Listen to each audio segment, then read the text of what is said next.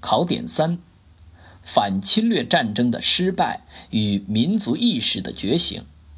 第一部分：反侵略战争的失败及其原因。从1840年至1919年的八十年间，中国人民历次的反侵略战争都是以中国失败及被迫签订丧权辱国的条约而告结束。反侵略斗争失败的原因：第一，社会制度的腐败是根本原因，是最重要的原因；第二，经济技术的落后是近代中国反侵略战争失败的另一个重要原因。第二部分，民族意识的觉醒：一，鸦片战争以后，先进的中国人开始睁眼看世界了。第一点。林则徐是近代中国睁眼看世界的第一人，他编成《四周志》一书。第二点，魏源编成《海国图志》一书，在书中提出“师夷长技以制夷”的思想，开创了中国近代向西方学习的新风。第三点，早期的维新思想，十九世纪七十年代以后。王涛、薛福成、马建忠、郑观应等人不仅主张学习西方的科学技术，同时也要求吸纳西方的政治经济学说。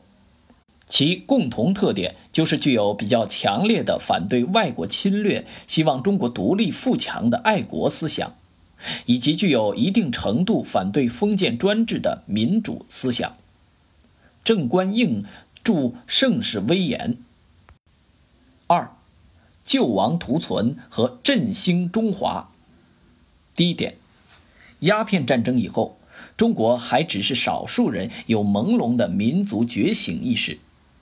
中日甲午战争以后，当中华民族面临生死存亡的关头时，中国人才开始有了普遍的民族意识的觉醒。梁启超曾说。吴国四千余年大梦之唤醒，实自甲午战败割台湾长二百兆以后始也。第二点，中国在甲午战争中的失败对中国人的刺激极大，接踵而来的瓜分狂潮更使中华民族的各阶级、各阶层普遍产生了亡国灭种的危机感。康有为曾说。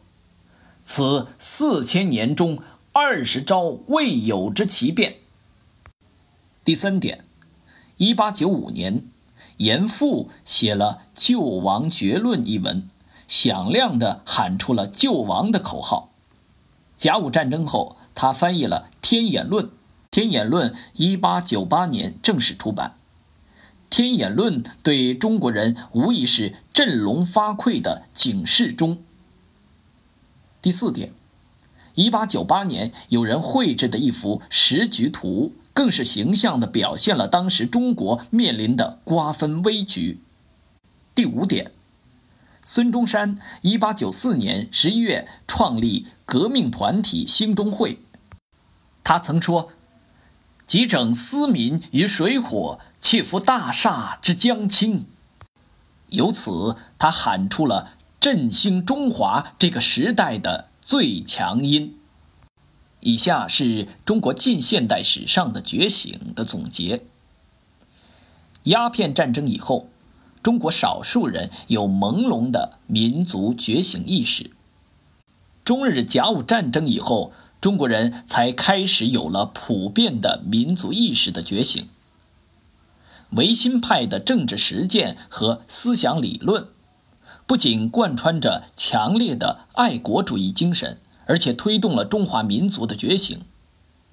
辛亥革命激发了人民的爱国热情和民族觉醒。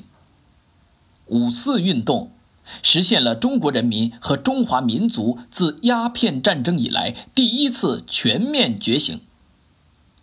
抗日战争时期，中华儿女表现了空前的民族觉醒和民族团结。改革开放是中国共产党的一次伟大觉醒。